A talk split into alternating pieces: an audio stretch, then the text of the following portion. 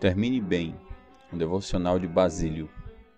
Mas revestivos do Senhor Jesus Cristo e nada disponhais para a carne no tocante às suas concupiscências. Romanos 13, 14.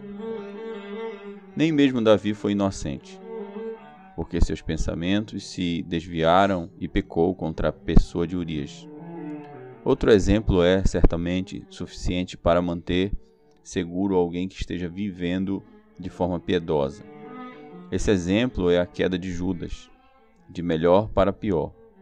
Após ser discípulo de Cristo durante tanto tempo, ele vendeu seu mestre visando obter lucro, mas, em vez disso, recebeu punição.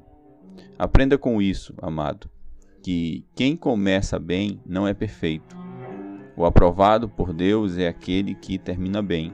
Então, não permita que seus olhos durmam ou que suas pálpebras cochilem, para que você possa ser salvo, como a gazela da mão do caçador e como a ave da mão do passarinheiro. Porque você está passando em meio a armadilhas. Está andando no topo de uma elevada muralha, de onde uma queda é muito mais perigosa.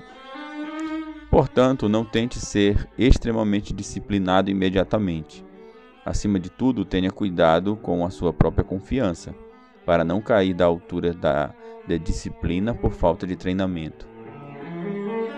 É melhor avançar um pouco de cada vez, por isso, afaste-se dos prazeres da vida pouco a pouco.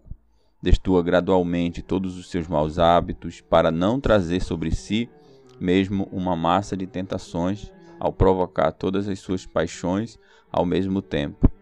Quando tiver dominado uma paixão, só então comece a lutar contra outra, e em pouco tempo você terá superado todas. Tenha cuidado com a sua própria confiança, para não cair da altura da disciplina por falta de treinamento.